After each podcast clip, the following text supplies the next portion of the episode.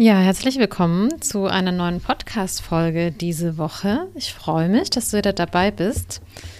Bevor ich beginne, eine kleine Ansage für alle, die Interesse an einem Coaching haben. Ich habe jetzt im März noch einen Platz frei, den würde ich gerne vergeben.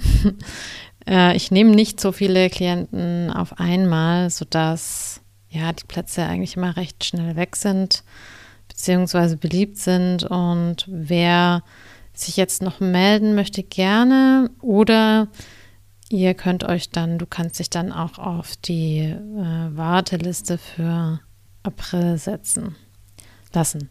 Genau, das so am Anfang vorweg. Ja, heute kommen wir zum lang angekündigten, lang ersehnten Thema Trauma.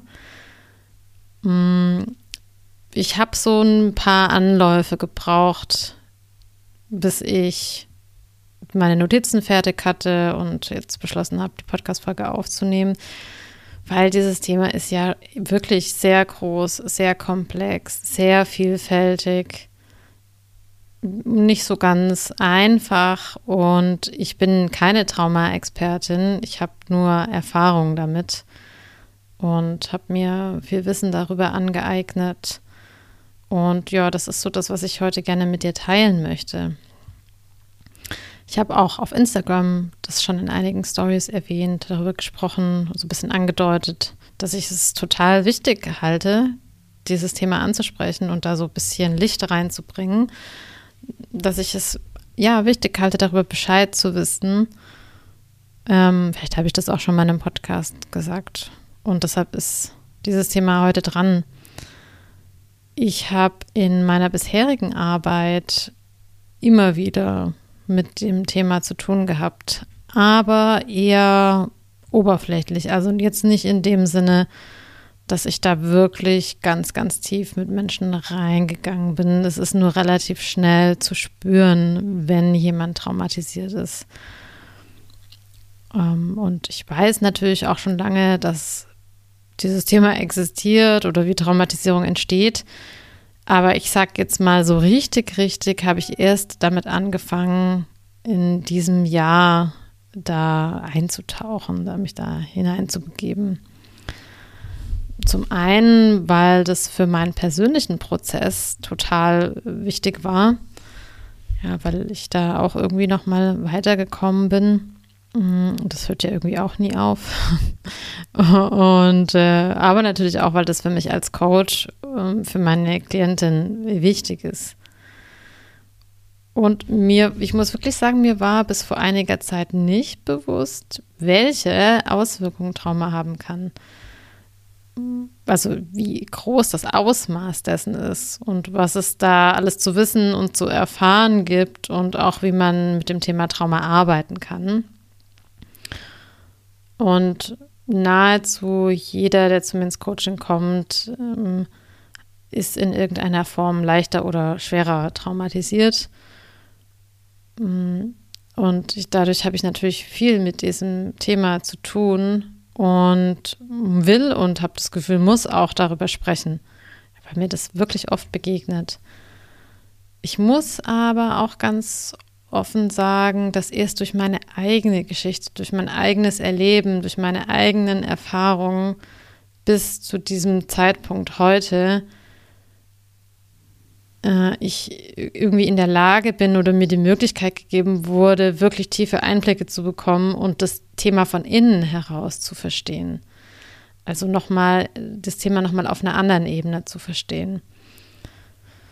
Und äh, das ist natürlich auch was Gutes. Also viele Menschen, die im Coaching, Co Coaching-Bereich, Therapiebereich arbeiten, viele große Namen, die sich mit Trauma beschäftigt haben, die als Traumatherapeuten bekannt sind, haben auch eine, einfach eine eigene Geschichte und haben über diese eigene Geschichte wichtige Erkenntnisse bekommen, die sie weitergeben konnten.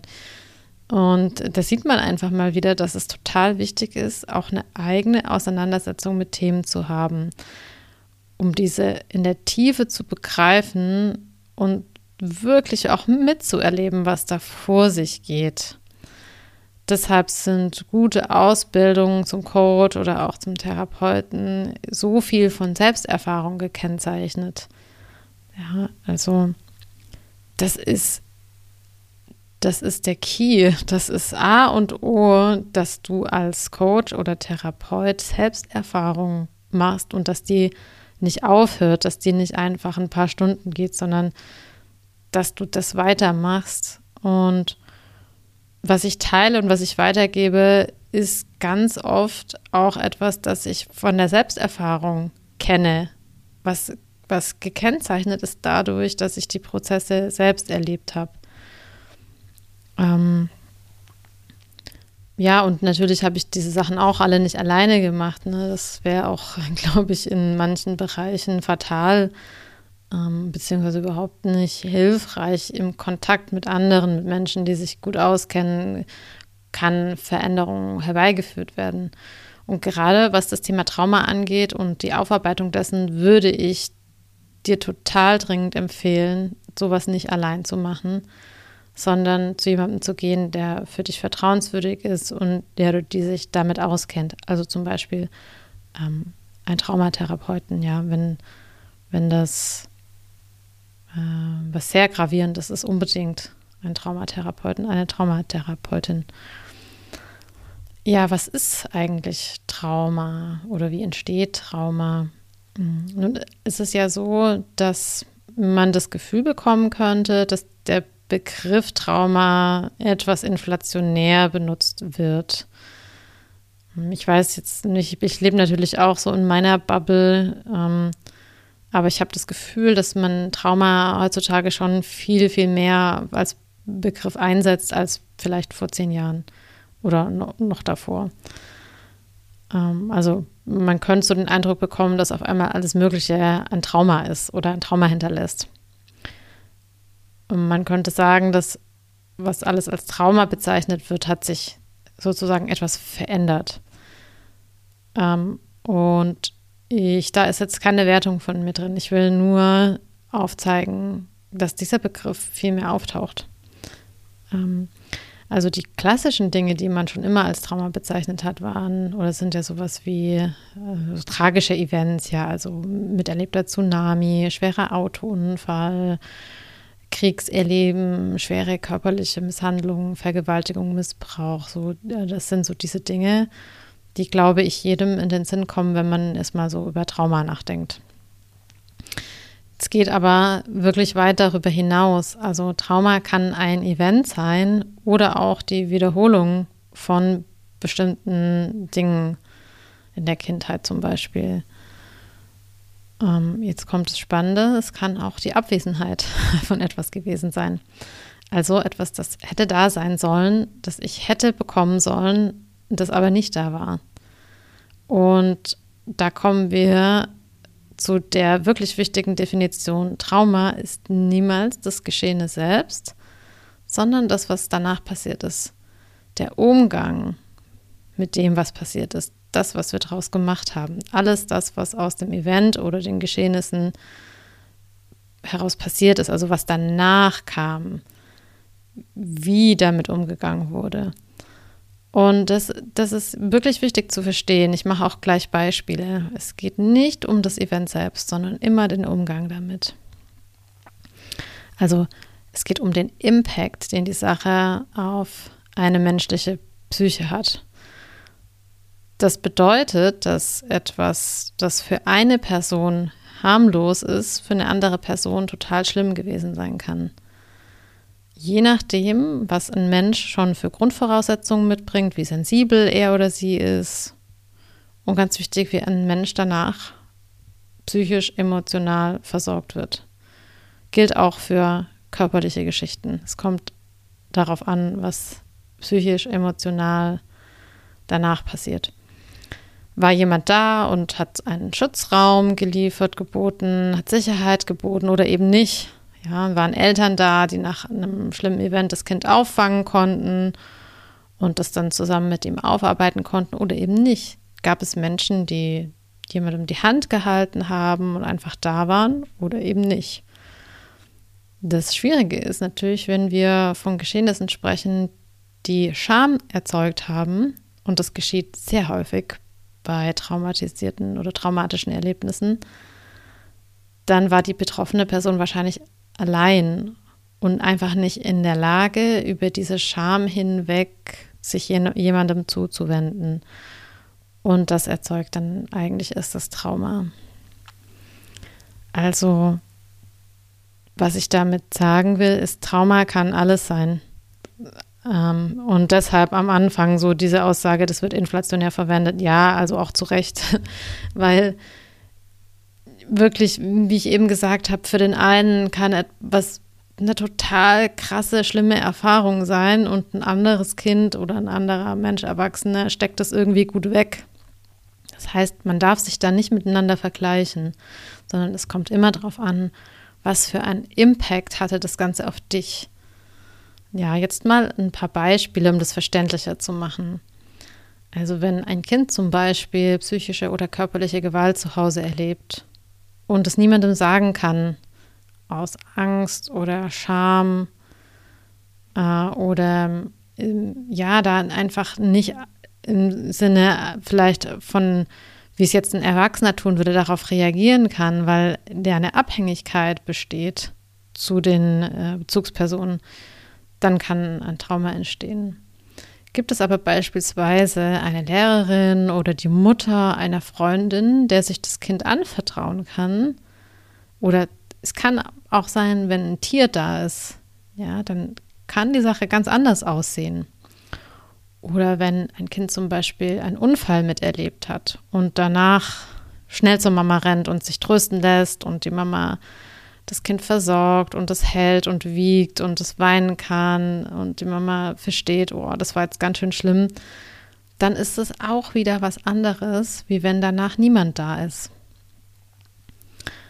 Ein anderes Beispiel auch von einem Unfall, äh, das habe ich in einem Interview mit Peter Levin angeschaut, der ja ein großer Name im Bereich Trauma ist äh, und auch total spannender Mensch. Ähm, er hat von einem Unfall erzählt, den er hatte. Da ist er spazieren gegangen, also war er Fußgänger, ist über die Straße gegangen und dann kam ein Auto angefahren und äh, hat ihn umgefahren und hat er ist auch ein bisschen durch die Luft geflogen und ist dann irgendwo liegen geblieben. Und was dann ja im System passiert, ist, alles ist auf Gefahr, Notfall, alle, alle Zellen im Körper, das Nervensystem reagiert mit, okay, wir sind jetzt hier am Überleben. Und der Puls geht hoch. Also immer bei, einer, bei Gefahr steigt ja der Puls an. Und er hat gesagt, dann kamen, äh, kamen, Menschen, Rettungsleute und so weiter. Und eine Frau, hat, die, nicht, die er nicht kannte, hat sich zu ihm hingesetzt und hat einfach nur seine Hand gehalten, hat ihn berührt, hat gesagt, sie ist da, äh, er ist sicher, der Notarzt kommt gleich. Und hat ihn mehrere Minuten einfach nur gehalten. Und in dieser Zeit ist sein Puls komplett runtergegangen. Und dann kam er in den Krankenwagen äh, und er ist selber auch Arzt. Und die, ähm, Sanitäter haben ihn da versorgt und haben seinen Puls gemessen und haben gesagt, das kann nicht sein, das Gerät muss kaputt sein, weil sein Puls so niedrig ist, wie das eigentlich unmöglich ist in so einer Gefahrensituation. Und er hat dann eben erklärt, ja, dass diese Frau da war und ähm, sein Puls war nur deshalb so niedrig und er ist nicht in Lebensgefahr geschwebt, weil da ein Kontakt da war, weil jemand da war, der verstanden hat, ich muss jetzt einfach zu diesem Mann hingehen und den halten. Und das ist schon unglaublich, finde ich. Also wenn man sich das vor Augen führt, das bedeutet, das Nervensystem braucht einen anderen Menschen, um sich zu beruhigen, auch im Erwachsenenalter. Da gehe ich aber später noch ein bisschen äh, genauer drauf ein. Und ja, das ist einfach ganz wichtig mit den anderen Menschen. Alle Säugetiere, ausnahmslos. Also es gilt für alle Säugetiere. Ein anderes, ein Säugetier braucht ein anderes Säugetier, um das Nervensystem regulieren zu können. Wir sind als Babys und Kleinkinder darauf angewiesen, dass wir über Koregulation lernen, uns selbst zu regulieren. Unser Nervensystem lernt vom Nervensystem der Bezugsperson, wie es geht, mit Emotionen umzugehen, wie wir Angst, Wut, Traurigkeit, Freude und so weiter in uns selbst regulieren. Wir lernen das durch ein Vorbild. Daher ist es sehr schwierig für Menschen mit Emotionen umzugehen, wenn da kein entsprechendes Gegenüber war. Früher hat man die Kinder ja zum Beispiel schreien lassen. Das ist richtig schlimm. Das ist total fatal. Das macht man heute auch nicht mehr. Heute weiß man, dass ein Baby ein anderes Nervensystem braucht, um sich beruhigen zu können. Das hat alleine noch nicht die Fähigkeit, das zu tun. Und das, das hinterlässt zum Beispiel auch krasse Spuren. Ja, das ist so die ganze Generation unserer Eltern und Großeltern, die mit solchen Themen zu kämpfen haben, wenn sie sich damit auseinandersetzen. Und als Erwachsenen, da habe ich wir eben am Beispiel gesehen, brauchen wir das immer noch. Vor allem in Extremsituationen oder bei schwierigen Emotionen. Das macht uns als Säugetiere aus. Menschen brauchen andere Menschen. Oder zum Beispiel ein anderes Säugetier, ja, wie ein Hund. Deshalb haben viele Menschen, die auch alleine sind, einen Hund. Deshalb tun Hunde Kindern gut. Allen Menschen tun eigentlich andere Tiere gut. Ja, da, da findet ein Austausch statt. Wenn wir also von Trauma sprechen, dann ist das Entscheidende, dass niemand da war oder nicht entsprechend da war. Handelt es sich um ein Bindungstrauma, dann taucht das natürlich immer wieder auch in Beziehungen auf und wird dort womöglich entsprechend angetriggert. Ah, das ist das, was in diesen toxischen Beziehungen ja passiert. Die emotionale Abwesenheit, dieses Thema wird immer wieder angetriggert. Egal, ob ich jetzt Verlustangst habe oder Bindungsangst, das ist eigentlich das Thema.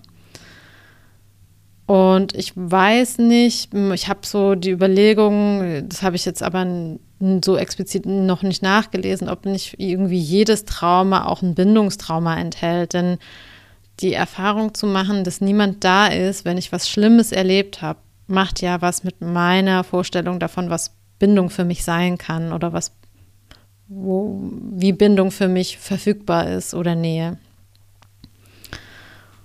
Und äh, nochmal zu der Abwesenheit von Dingen, die auch zu Trauma führen können.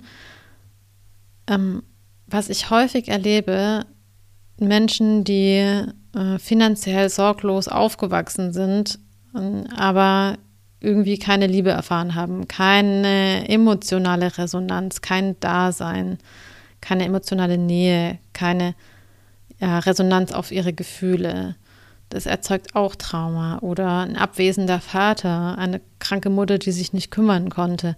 Also Dinge in der emotionalen Versorgung, die eigentlich gegeben sein sollten und nicht gegeben waren.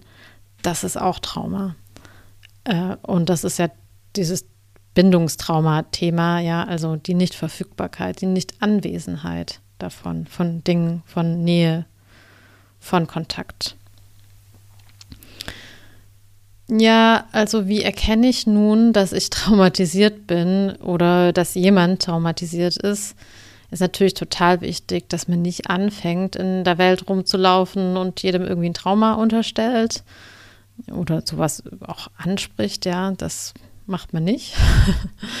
ähm, auch wenn Studien zeigen, dass jeder, ich glaube, vierte oder fünfte Mensch mit unaufgelöstem Trauma rumläuft. Und das ist verdammt viel wenn man darüber nachdenkt, dass Trauma ja immer einen Einfluss darauf hat, wie wir mit Menschen umgehen, wie wir sozial interagieren und uns verhalten, dann ist es echt ganz schön gravierend. Wenn wir ein Trauma erfahren, speichert sich dann das in unserem Nervensystem und im Körper ab.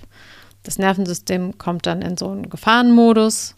Ähm, das heißt, es geht davon aus, dass wir in großer Gefahr sind und es geht ums Überleben. Wenn der Körper sich nun nicht wieder entspannen kann, weil jemand da ist, der uns auffängt oder weil wir irgendwie entsprechend versorgt werden, dann kann es passieren, dass wir in diesem Modus stecken bleiben. Super viele Menschen bleiben in diesem Modus stecken. Also ein Leben lang, jahrzehntelang. Und wenn das Nervensystem auf Gefahr, in Gefahrenmodus ist zum Beispiel, ist auch soziale Interaktion hm, also nicht möglich, weil diese ganzen Nerven, ähm, und da spreche ich auch über den Vagusnerv und alles, was irgendwie damit zu tun hat, dafür da sind, ob wir sozial in Kontakt gehen können oder eben nicht. Und wenn wir nicht entspannt sind im Körper, ist die Kontaktfähigkeit eingeschränkt. Das, das macht der Körper, dann kann man wollen, aber das kommt beim anderen nicht richtig an oder man, andere haben das Gefühl, man verhält sich irgendwie ambivalent oder hat, sendet komische Zeichen, ja, sowas. Und ähm, wenn man jetzt in diesem Modus stecken bleibt, das ist zum Beispiel das, was man sieht bei Menschen, die immer unter Strom stehen, ja, ähm, oder die permanent denken, dass die Welt gegen sie ist, die sich permanent Stress aussetzen, auch selber bewusst.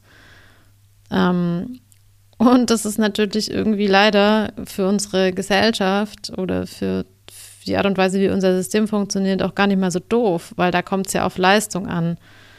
Und das heißt, die, die Gesellschaft profitiert von den Menschen, die permanent in diesem Fight-Flight-Modus agieren und immer noch mehr, noch mehr, noch mehr machen und vor irgendwas davonrennen und ganz viel umsetzen und schaffen. Und aber natürlich geht das über die Zeit total stark an die eigenen Ressourcen. Das geht zum Teil über Jahre hinweg gut. Menschen merken nicht mal, dass sie in diesem Zustand sind, weil es ja irgendwie so normal geworden ist. Ja, wir kennen das ja so von unserer Kindheit vielleicht schon oder seit unserer Kindheit. Und äh, das Schwierige ist ja auch so ein bisschen, dass wenn man ein angespanntes Nervensystem hat, das reagiert auch auf Trigger im Außen. Also es wird auch immer wieder neu angetriggert und der Körper unterscheidet nicht zwischen einer echten physischen Gefahr, also einem Tiger, der da jetzt vor uns steht, und einer emotionalen Gefahr, also zum Beispiel einer toxischen Beziehung, oder einer äh, Gefahr wie eine Deadline auf der Arbeit. Er unterscheidet nicht, er reagiert mit Überlebensmechanismus. Deshalb ist, also das ist auch das Thema Stress. Ja, das ist, Stress ist sowas Giftiges. Also negativer Stress. Und irgendwann, und vor allem Dauerstress, chronischer Stress. Und irgendwann geht es auf den Körper über. Und manchmal nach Jahrzehnten tauchen dann Krankheiten auf, für die es irgendwie keine Lösung gibt. Und hier wird es richtig spannend. Also, wenn man keine organische Ursache für ein Leiden findet, dann hat es ganz oft was mit unverarbeitetem Trauma zu tun. Ja, das ist nur so ein bisschen, äh, wie soll ich sagen, ist es jetzt nicht eine. Äh, da wird nicht unbedingt beim Arzt danach geschaut oder im Krankenhaus. Die fragen ja nicht, haben sie unverarbeitetes Trauma? Und Experten gehen davon aus, dass Autoimmunerkrankungen, chronische Krankheiten, hohe Entzündungswerte im Körper, äh, Herz-Kreislauf-Geschichten, äh, hoher Blutdruck, Herzrhythmusstörungen und solche Sachen, ähm, dass auch die dadurch entstehen. Und ich finde, das ist sowas von wichtig zu wissen. Das System macht nicht mehr mit. Das System sagt auf organischer Ebene, no, so können wir nicht weitermachen, das ist kein Zustand.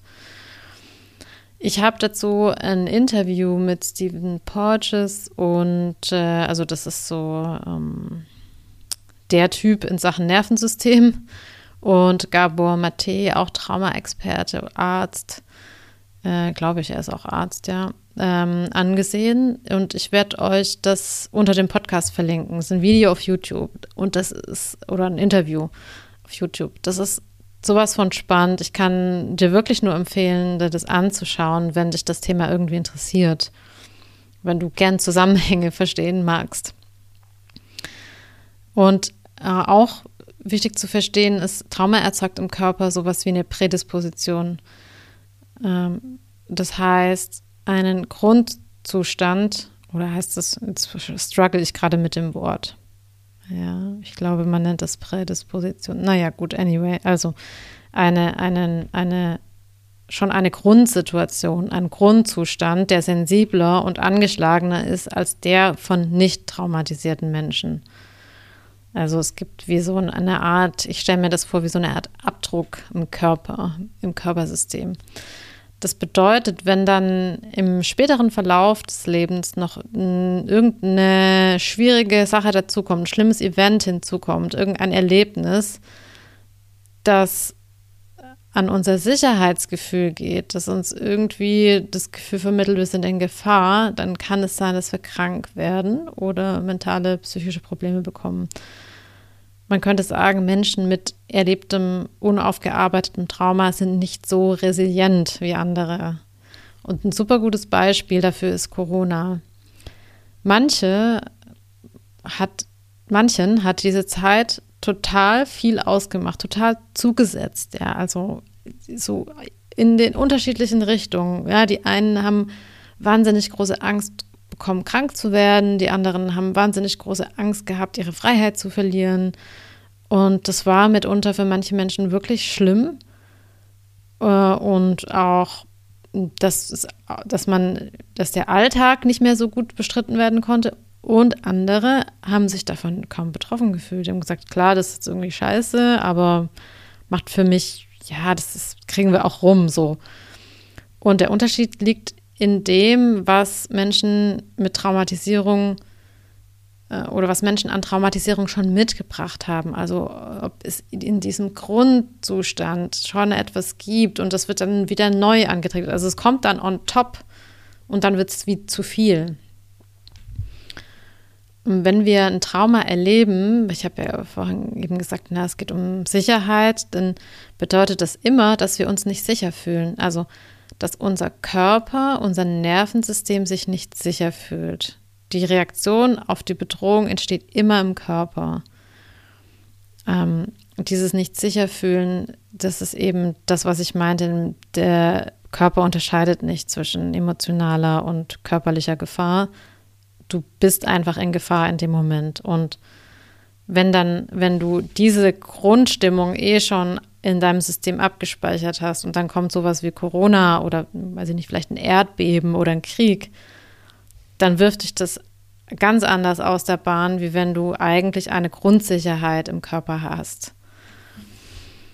Und deshalb hilft es bei Traumabewältigung auch nicht einfach darüber zu reden und ähm, ja, sich über den Verstand zu erklären, dass wir sicher sind und vielleicht immer wieder darüber zu sprechen, was uns traumatisiert hat. Wir müssen immer, immer, immer, immer den Körper mitnehmen. Wir müssen dem Körper zeigen und beibringen, dass wir sicher sind und uns über den Körper regulieren das ist, also, ne, wie, kann, wie kannst du das jetzt unverarbeitetes Trauma aufarbeiten oder was kannst du da tun? Das ist die Spur, der du nachgehen kannst. Schau, was du deinem Körper Gutes tun kannst, damit du dich sicher fühlst. Und das ist ein Weg. Das ist nicht so, dass wir das gleich merken, so, ah ja, ich fühle mich jetzt gerade unsicher, also äh, entscheide ich mich jetzt, dass ich mich sicher fühle. Das ist ein Weg dahin zu verstehen, wie, das, wie es deinem Körper gerade geht, wie es deinem System gerade geht und was es jetzt am besten braucht. Das ähm, können wir oft nicht einfach so erkennen. Aber der erste und einfachste Zugang, das Nervensystem zu beruhigen, den Körper zu beruhigen, geht über Atmen. Wirklich, Atmen ist das beste einfachste, zugänglichste Tool dazu. Und da geht es dabei äh, darum, dass du länger ausatmest, als du einatmest, weil im Ausatmen sich der Puls verlangsamt und dein Körper das Signal bekommt, ich bin sicher. Ähm, und es stimuliert auch den Vagusnerv, der ja dafür sorgt, dass du dich entspannen kannst. Also du kannst zum Beispiel auf vier einatmen, und auf sechs ausatmen. Du kannst auch zwischen Einatmung und Ausatmung ein bisschen anhalten und dann lange ausatmen. Und ich mache das manchmal einfach so zu Hause, wenn ich merke, oh, ich bin gerade irgendwie gestresst und in mir ist es unruhig oder wenn ich irgendwo hinlaufe, dann mache ich so eine Art Gehmeditation mit Atmung. Ja. Was auch hilft, ist Gähnen. Ach, muss ich gerade schon gehen? Ja, also gähnen entspannt auch den Körper, entspannt das Nervensystem. Aber auch sowas wie tanzen, singen, summen, also diese Vibration beim Singen oder beim, äh, beim Yoga chantet man ja, beim Om, ja, zum Beispiel, das stimuliert auch den Vagusnerv. Und Singen ähm, ist nachweislich auch gut gegen Ängste zum Beispiel, also hat auch etwas Beruhigendes. Es gibt echt viele Übungen und Techniken, mit denen man eigentlich den ganzen Körper beruhigen kann. Interessant ist, dass alte Völker oder indigene Völker ähm, haben diese Tradition oder haben in ihrer Kultur Traditionen, die das automatisch machen. Die haben es automatisch eingebaut, also so Gesänge und Tänze. Diese Geschichten sind alle dafür gut. Nicht ohne Grund wird das seit Jahrhunderten, zum Teil Jahrtausenden gemacht. Und ähm, eben habe ich es schon erwähnt, ja, im Yoga wird ganz, ganz viel dafür getan. Also das ist mir auch erst klar, seit ich mich mit diesem Thema auseinandersetze. Aber super viele Übungen, die im Yoga gemacht werden, sind dafür da, das Nervensystem zu beruhigen. Oder dass ähm, man spricht auch davon, dass man das so ein bisschen äh, dehnt, wie viel man ab kann, wie viel man ertragen kann ja, wie schnell das Nervensystem äh, in Gefahrenmodus schält. Ja, und da gibt es im Yoga total viele Praktiken, genau dafür. Ähm, und jetzt ist mir auch klar, warum mir Yoga immer so gut getan hat. Das macht total viel mit diesem Körpersystem. Ähm, also da gibt es sehr viele Praktiken, die, wenn dich das interessiert, wenn du oder wenn du schon mal was über die Polyvagaltheorie gehört hast, ja, das ist eben diese ganze Nervensystemgeschichte, ähm, ja, die das bedient. Ich glaube auch im Qigong, ich bin mir ziemlich sicher, im Qigong auch, also in diesen alten Praktiken. Und solche Übungen kann man über den Tag verteilt immer wieder machen, immer wieder einbauen, wenn man gerade dran denkt. Oder was ganz Einfaches, was ich neulich gehört habe und was ich auch schon ausprobiert habe und sehr hilfreich finde, ist, dass du dich, wenn du sitzt, wenn du irgendwo dich hinsetzt, dass du dir mal kurz überlegst, bin ich gerade bequem?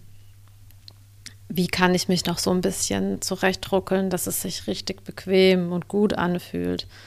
Und dass du dann mal in deinen Körper reinspürst und sagst, ah, wo zwickt es vielleicht gerade? Muss ich irgendwie meine Beine, meine Haltung anders machen? So lange, bis du richtig, richtig bequem sitzt und in deinem Körper ankommen kannst. Ja, ich finde, das ist wirklich auch eine schöne Übung gekoppelt vielleicht noch mit einer Atemübung. Das Problem an Trauma ist natürlich auch, dass Menschen anfangen zu kompensieren und sich dadurch häufig selbst verlieren. Also sie zum Beispiel, ja, brauchen Menschen dann vielleicht viel mehr Sicherheiten und als Reaktion darauf werden sie zum Beispiel sehr kontrollierend und unspontan, also müssen viel planen, viel kontrollieren. Das ist eine Kompensation. Andere lenken sich ab und trösten sich mit Züchten, Drogen, Alkohol, Sex, was auch immer. Also es gibt viele Ausprägungen, wie man mit Trauma umgehen kann. Und die meisten haben gemeinsam, dass sie irgendwann mal natürlich zum Überleben geholfen haben, im Erwachsenenalter aber irgendwie dysfunktional werden und sich dann auch gegen einen selbst richten, anstatt zu helfen.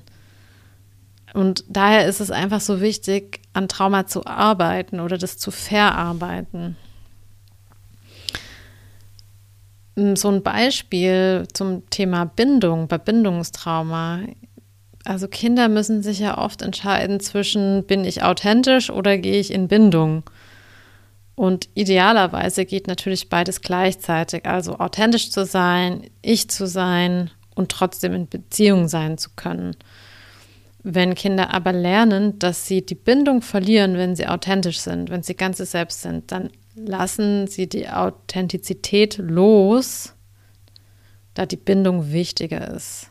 Ja, das ist so dieses, ähm, was man dann als Erwachsenenbeziehungen kennt, irgendwie, ich verliere mich, um mit dir in Bindung zu sein. Und natürlich ist es total oft so, dass wenn wir dann als Erwachsene so auf die Reise gehen, Sachen aufzuarbeiten, versuchen wir eigentlich diese Authentizität wiederzugewinnen. Und, und erarbeiten uns das zurück, holen uns das zurück, was auch ein super schwieriger Prozess sein kann, weil wir dafür natürlich die Bindung loslassen müssen, die irgendwann mal für uns lebensnotwendig war. Und diese Emotionen stecken ja auch noch darin.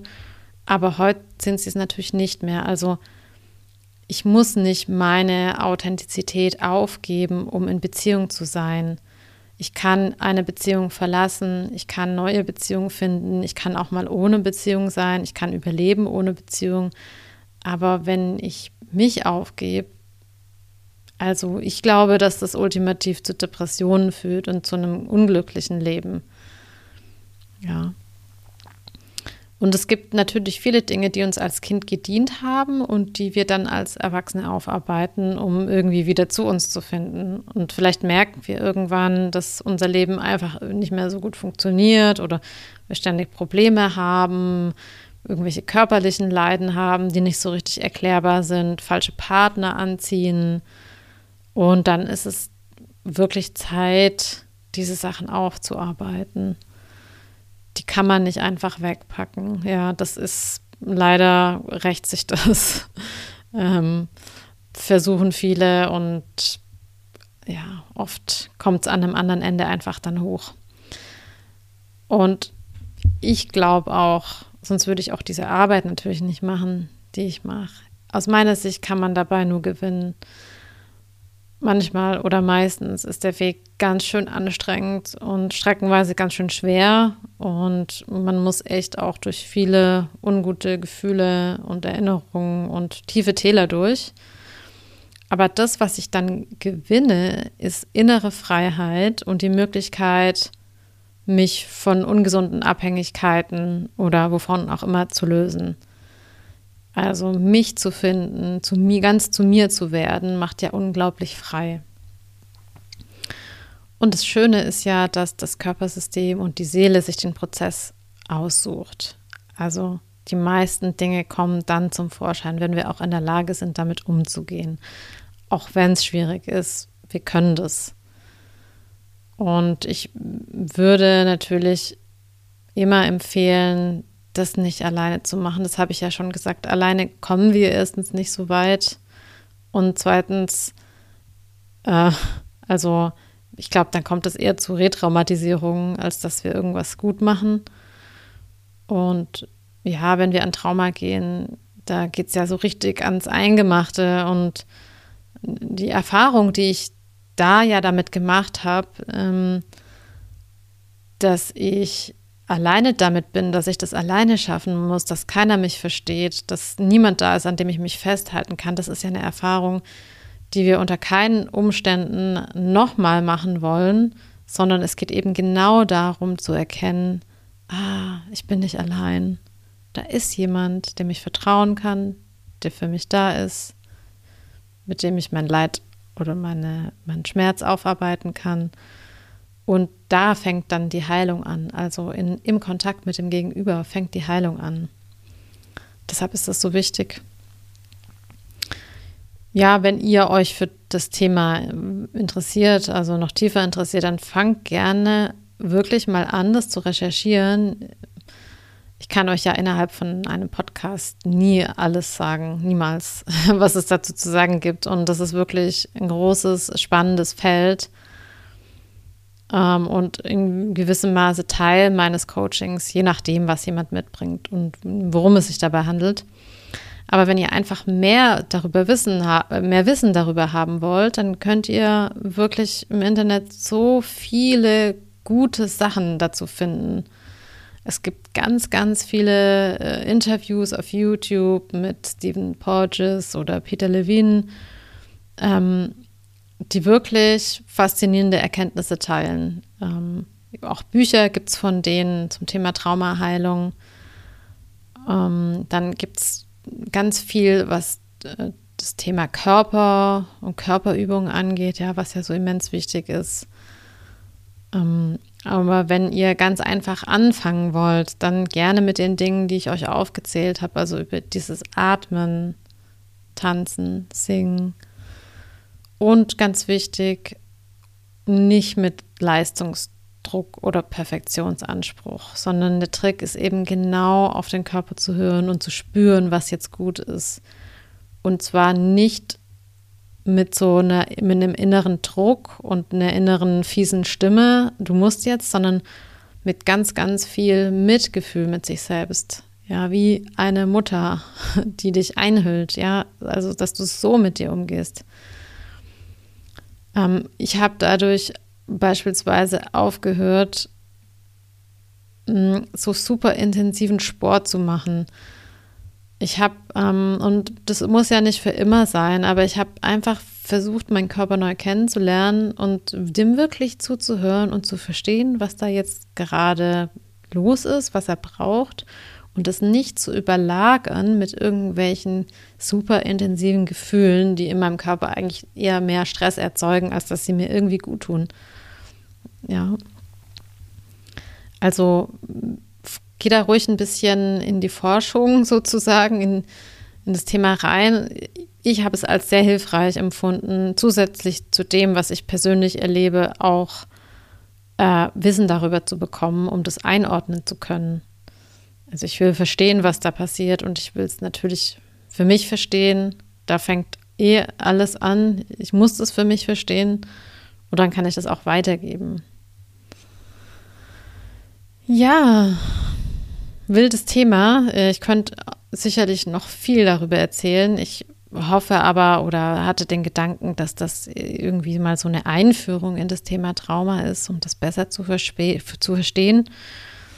Ähm, ich hoffe, dass ich dich da irgendwie inspirieren konnte, weiter zu forschen, dich vielleicht schlau zu machen oder einfach mal zu erkennen, ja, das ist interessant für mich. So, vielleicht bleibt es ja auch erstmal dabei.